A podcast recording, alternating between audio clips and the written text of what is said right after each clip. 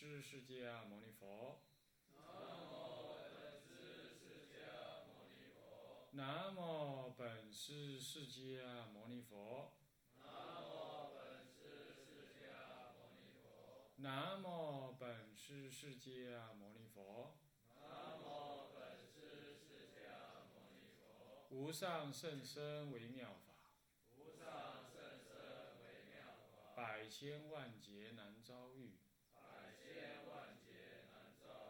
我今见闻得受持，我今见闻得受持愿解如来真实义。中国佛教史概说，各位比丘、各位沙弥、各位居士，大家阿弥陀佛。请放掌。呃，我们上一堂课已经总总共呢用了十八个小时，哎，将这个啊、佛教历史学的玄谈部分结束。这里头虽然兼涉着有一些中国佛教史的一些概念或者一些说明呢，但是都是拿来做例子或者是说这样带过。其实说真正进入佛教史的那个讲说呢，都还没有。但这样子，我们竟然用了十八个小时，啊，去铺陈这一些基本的这些概念等等。那这个原因呢，就是因为说，呃，佛教史的课程在一些佛学院当中呢，确实是也有上。然而呢，诶，我们觉得这个，嗯，要不就是拿一本教科书上啊，要不就是老师呢这里抄一抄，那里抄一抄，剪剪贴贴，啊，把他认为有要的内容呢就剪贴进去。那为什么他要这样做呢？大概就是没有一本佛教史的书有有一讲这种课的人会完全满意，啊，这是第一种。啊，第二种呢，我看我个人觉得会比较严重的，就是说那个佛教史学的史史观，啊，这是值得商榷的。有些教授啊，乃至于甚至于海出家人呢，他的某一些看法呢，失之于偏颇，或者是说过度的主观。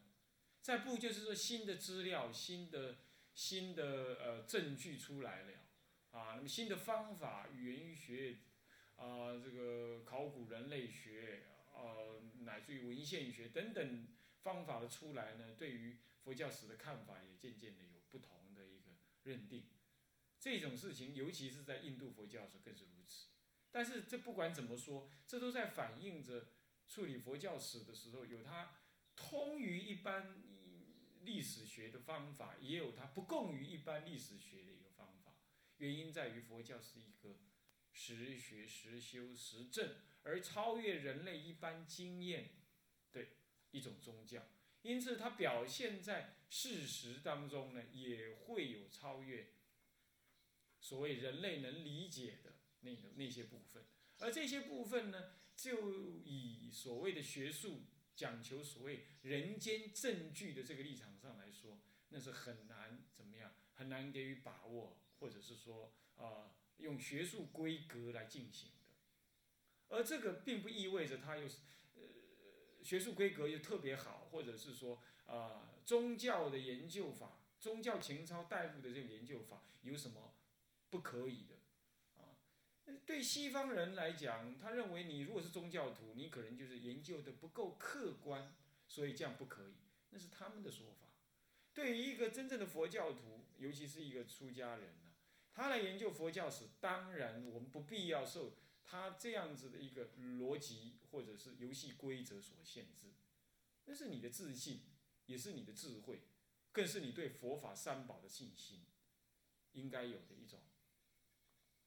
一种把握跟坚持，然而这也并不意味着它两者之间宗教的研究跟所谓的学术性的研究就必须要对立，啊，互相彼此攻讦或者彼此轻视，这完全也不是这样子的，而是说站在宗教者的本位，有他本位上的必然跟他本位上的一个嗯坚持跟坚信，然而也不坏世间法当中的价值可取的部分。那为了这这这话这么讲是容易的了，讲个简单呐，一支长长尔，卖记就好啊，对不？这是讲啊，但是呢，你要真正去实践它，那就要考虑很多了。那么在这个十八个小时当中，我们就对这样子的观念做了一些铺陈，正正反反，前前后后，上上下下。那么呢，那么呢，尽量做一个立体性的一个，有对这类问题做一个思考。这样子耗了十八个小时，或许有人会说我是大题小小题大做啊，拖拍戏的拖平啊，那么有甚至于是这么讲的，但我也没有办法。你要这么说，我也没办法啊。如果是电视机前面的人，他可以把电视关掉或者退学费啊，因为你要我要声明，这学费我没有收到半点啊。那么呢，这个如果是如果是静律师现前的同学，那就请你跟教务主任反映哈。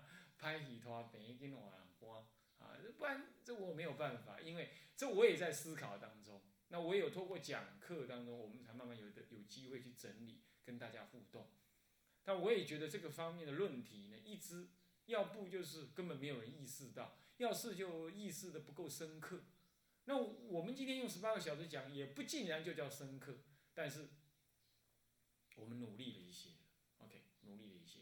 那现在我们应该做个总，那也就是说，那些已经讲完了，现在存在我们心里头。我们呢，在未来的日子里头，我们可能运用新的材料，也可能运用旧的观念，但是我们总不离那宗教的根本的知见。我们不离我们是一个宗教徒来研究佛教的历史。然而，请注意，请注意，你千万不要听了我这话，你就结，你就结论说，哦。反正你就是要拿佛教史来庄严佛法的啦，啊，拿佛教史来增长道心的啊，反正是只能说佛教好，不能说佛教不好。你这种想法，实在是，呃呃，太太幼稚。对我这个讲说的人来讲，也太侮辱人了。你绝对不是这样，我绝对不是这个意思的。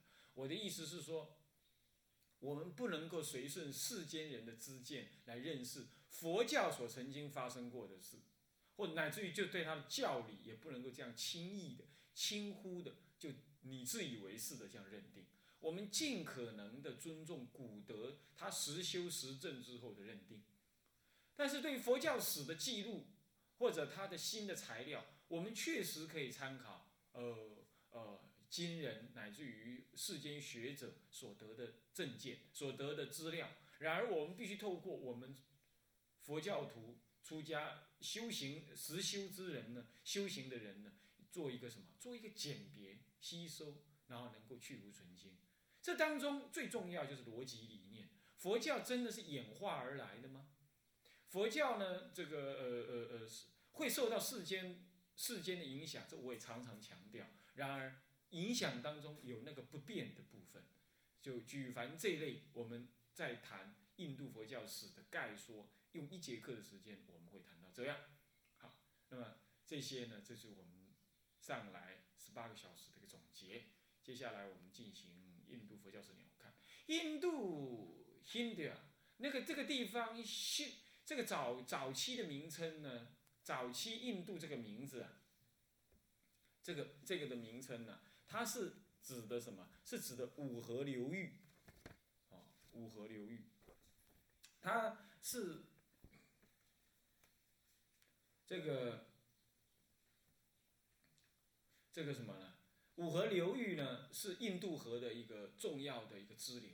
这个印度河可以说是印度文化的一个早期的一个发展的重心。它在西方啊，它在印度正面来看，它在比较偏近西方。那么呢，这个名称本来是水或海水的意思啊，水是波斯语，是波斯语啊，就是有印度河那个。In Indus Indus，那么 Indus 呢？那个它的支流跟印度这个 Indus 的这个合称呢，又合称成信度河或者信度。那信度是 S I N D H U 信的信的。那信的后来呢，又又用什么呢？用印度河来来来来指色它，那是 Ind。那这个时候就印度，印度这个名称就这样出现的。所以他们现在国际上的名称呢，啊，也是用印的，那是这样来。可见，呃，印度这个名字是这样的。那么，印度的佛教为什么这么重要？因为释迦佛出生在印度，那么出生印度的什么时候嘞？暂缓，暂缓。我们现在看印度这个地方，你现在呢就听我说，眼睛好像有个倒三角形，倒的三角形，倒的三角形呢，它的北方呢是喜马拉雅山、新都库斯山啊、克孜昆仑山这几个地方。那么它的北方呢，啊，呃，正北方大概就是呃呃这个三角形，倒三角形。它的正北方呢，简单的想一下啊，就是什么喜马拉雅山；东北方呢，新都库斯山、克呃克孜昆仑山，那么就跟中中呃跟西藏呢相衔接。那么它的它的这个东东方，它的东方呢，这不几乎是东北方啊，跟东方跟我们的西呃跟中国的这个西康跟云南相衔接。对我们中对中国来讲，是不是我们中国？先生不要暂时不要这么说啊。呃，对中国来讲哈，对中国来讲呢，这个云南西康是在东呃西南方，是我们的南，但对他印度来讲是在北了，是在东北跟北呃跟东方，这样了解意思吗？整个印度在纬度上呢，是在极大部分地区是在什么呢？北回归线以南。你们你们是不是现在在北回归线以南？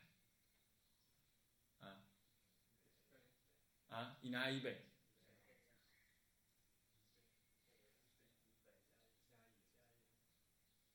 嘉义才在以南啊，对，我把它想成那个什么，普里去了，哎，那是地理中心，我想成那个样啊。我们是在它以北，但是呢，也不太远了，离它也不太远了啊。啊，它几乎都在北方，它几乎都在南方，几乎都在南方。大概释迦佛出生的地方的纬度会会差不多，跟我们不会离太远啊。离离纬度范围离离不会太远。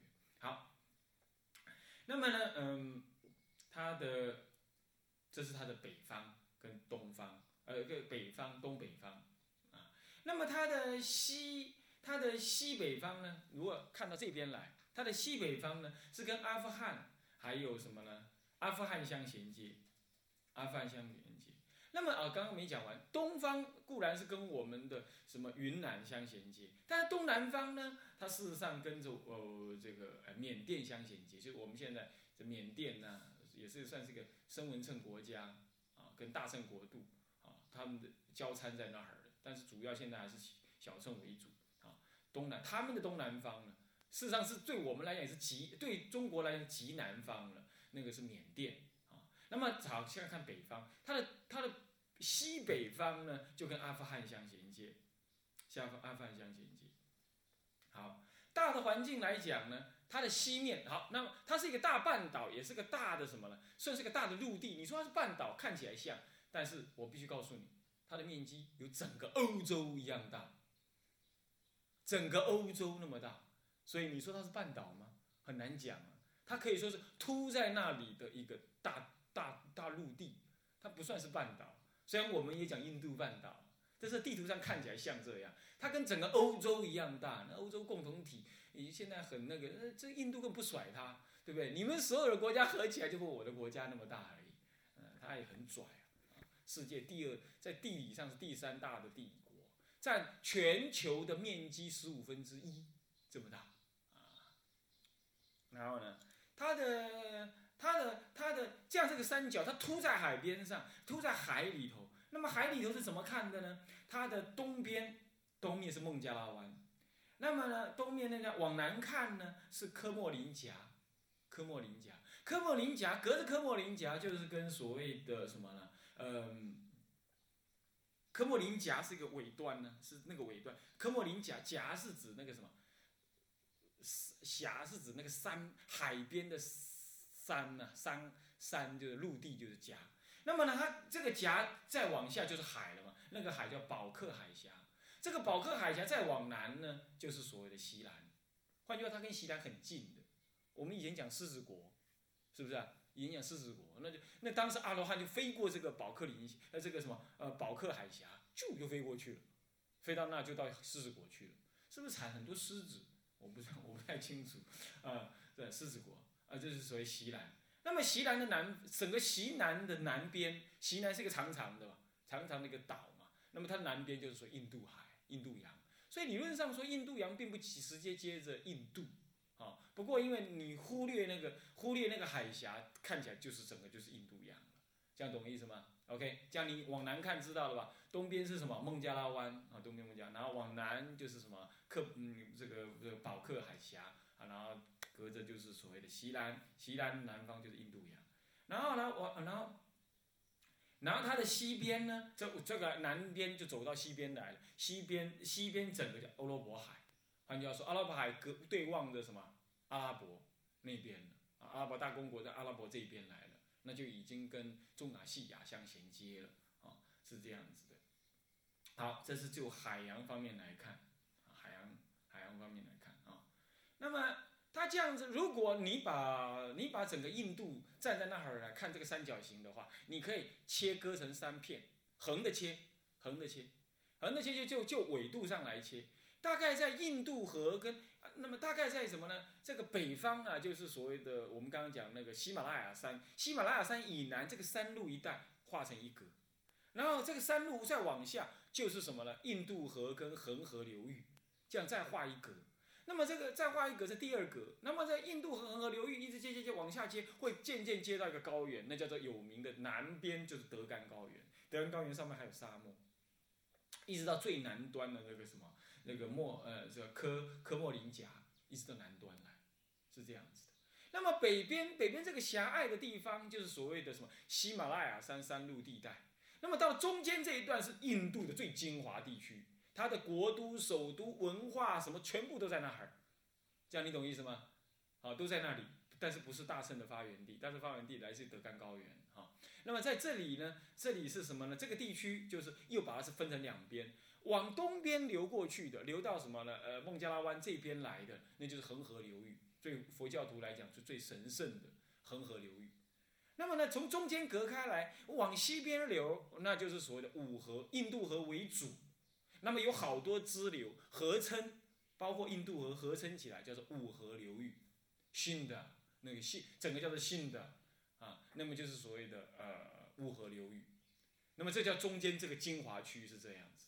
那么印度的文化发展是从印度河流域发展出来的，只是说佛陀慢慢的移向了印恒河流域，后来印度河流域反而流为边，就渐渐的边地。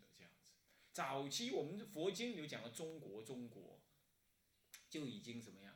最早期的中国是指的是河印度河流域，后来佛经讲的中国是指的什么？恒河流域。那么在古我们古佛书上面，那个玄奘大师也好，义净三藏也好，他们讲的中天竺有没有？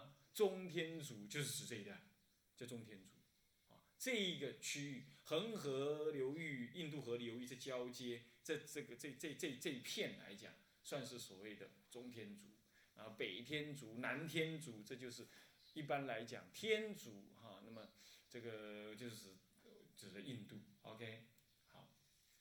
那么印度你已经知道了，那印度的人种呢？啊人种非常非常的复杂啊。印度的人种其实哦很难说这个嗯嗯是。是有哪一个种族？大体上呢，呃，有什么韦德人呐，有什么达罗维图人呐，这些名字呢就不必再理他了。那有名的有几种人，那就是，比如说，这个韦德人。韦德人呢是世界上最古老的一种民族，他几乎还留着接近北京人的那种特征，啊，在那儿。所以被考古人类学家呢当做是活着的古化石人，是这样子。印度还保留这种人在，啊，那么这种人要是在今天的台湾，早就被请到那个什么那个世界博物馆去被展览，啊，那么他现在被赶到什么呢？印度最南端去，那是被什么呢？达罗维图人呢所所赶走。那达罗维图人呢？这些人就是我们一般人、一般世俗人对印度人的印象，就印度阿三，黑黑的，头发卷卷的，啊，那么黑眼睛，啊，长面，那么呢，嗯，这个这个矮矮的这样子。我们在印度也看到很多这类人，啊，这一类人呢，呃，据说是早期在五千年前，早期在印度创造文明的，但是他自爱不前呢，后来呢，嗯，就被什么呢？呃，他赶走别人，然后呢，他在印度河那里，后来也被什么呢？雅利安人等等的人所赶走，啊，赶走，然后再来是雅利安人啊，雅利安人就不同哦，雅利安人是可以说是呃中亚细亚。中亚细亚的人啊，他呢人种很特别，高大，面方，那么眼睛是黑的，皮肤与南欧人接近，就是说有点白，所以你到印度去，你看到非常多这类人呢。所以我们老觉清凉寺哈有一个有一个什么舍利塔，不是舍利塔，是骨灰塔。那骨灰塔最上方就放了，据说是放了释迦佛的舍利啊。这个释迦佛舍利太多了，真真假假已经分不清。那么呢，就有一个那个造佛像的呢，他造了一尊释迦像，是黑的。那人家很奇怪，就问他：“哎，你怎么是你怎么把释迦佛涂成黑的不装金？”他就说：“释迦佛是印度人啊，当然是黑的。”这这就是一般人对印度人的一般最呃最矮板的想法，就是我刚刚讲的那个什么那个那个什么呃达罗维图维图人。那个不是这样子，其实印度有相当多、相当多的雅利安人，释迦族就是名副其实的雅利安人。我们还去去释迦村去看，哎，那个长得真的很像外国人。那个女人呢，我们说婀娜多姿啊，那个轮廓鲜明啊，那么体态婀娜。男人啊，就是什么呢？这个这个线条清晰，隆高鼻、大眼、方面，那么呢，人高马大，皮肤白皙，很很帅。我们说是这样，那释迦佛阿难为什么当时阿难呢会那么多有女人缘？我想这就可以理解了啊。所以说遗传还是要找好一点的遗传才可以的啊。你要弘扬佛法，你的遗传因子太差的话，还是这个什么效果不彰。呃，这释迦佛有说的，释迦佛说要对女人说法，必须具足十德，其中有着口才要好，学问要好。修行要高，再来有一个就是说长得要英俊，这很怪。释迦佛还这么讲，释迦佛实在很了解女人啊，是不是这样子？那么我一个学生呢，他在北部，我常讲这故事，他在北部卖面包，呃，后来出家了。他跟我说，哎，女人实在不适合投票。哎，对不起，我讲这话哈，这伤害女人的自尊。但是这真的是有，大家很多男人都有这种感觉。为什么呢？有一次他卖面包的时候，那时候他正在选台北市长。啊台北市长啊，选的如火如荼，那他就问那个他的固定客户女众，问他：“哎呀，你们要选谁呀？”然后他说：“我们这次什么都不选。”那为什么不选呢？我们要等马英九出来，我们才选。啊，这些很奇怪，为什么呢？啊，马英九长得好帅哦，我们要等着选他。哇，完了完了完了！你看看，他选他选一个政治人物，竟然是什么呢？看谁的皮肤白，谁长得帅。那你看看，长得矮矮，长得矮矮的啦，瘦瘦的，那这你都不要选了，你懂意思吗？哎，这事情。不过在佛法上来讲呢，也对了。那身量跟你的那个果报有关，或许也对吧？总而言之，释迦佛呢，他他的种族是雅利安种族，身材高大，面方。那么多胡须，鼻子细高，黑眼睛，皮肤像南欧人一样白中透红，哇，太棒了，是不是这样子啊？嗯，那么呢，这是什么呢？他有人说这雅利安族呢，最早呢，呃，早期曾经是从亚呃中亚细亚来，这一点都没有错的，一点都没有错。而且甚至有人说他就是希腊人，希腊人的后裔啊，也有人这种说法。但不管怎么说了，更早更早之前，我们搞不清楚。他是真正的来源在哪里？但是他什么时候来到印度的呢？什么时候来到印度的呢？最早有人说他是在西元前一千五百年，那么最晚有人说他在西元前三千年，这样听懂意思吗？也就是距离现在差不多有四五呃四千四千呃呃五千年左右，他们到达这个最早，他们可能在那个时候新都啊到了，但这个是可以理解的，何以故？因为一个种族啊，他不会说本来在你那个地方没有，然后突然间大举入侵，突然间有了那么多人。他搞，因为那个地理环境是，古时候地理环境是虽然隔绝，但是呢，因为大家求谋生活很难的，甚至游牧民族他们会越远越远去，然后慢慢就就有些人定居到那儿，有些人定居到那东边，定居到西边，西边定居到东边，那有可能这样子交参的，这样各位懂吗？在这种情况的话，可能最早已经在西元前三千年有人入入住，但是还不能叫入侵。但是后来呢，经过作战呢，这个罗马罗马帝国灭亡，希腊希腊呃灭了希腊之后，希腊呢就往东边往东边来的时候，很可能就大举入侵，大举入侵啊，那么或者怎么样子啊？不过这个也不一定啊。就总而言之。在这种情况，很可能是因为战争，也可能是因为局部的小战争，根本历史上也没有什么记录，然后才造成的什么？你说哦，这个在西元前一千五百年才有，这个时候是可能是慢慢的有有有啊。那么总而言之，雅利安人这个是这样子的。那雅利安族本来释迦佛呢，释迦佛他其实也不在印度地区，他的真正的故乡呢，事实上是在哪里啊？Kashmir。就是什么呢？现在的哪里啊？啊？现在哪里？加斯米勒是哪里？那个哎，那个什么，那个什么国啊？嗯，北方那个什么国？一个小小的国家，你怎么在嘴边，你你？尼尼尼尼泊尔啊，尼泊尔那一带是在是在那尼泊尔跟印度相交接那一带啊，当时都属于印度的什么呢？印度的什么？印度的一个区域啊，尼泊尔啊。那么。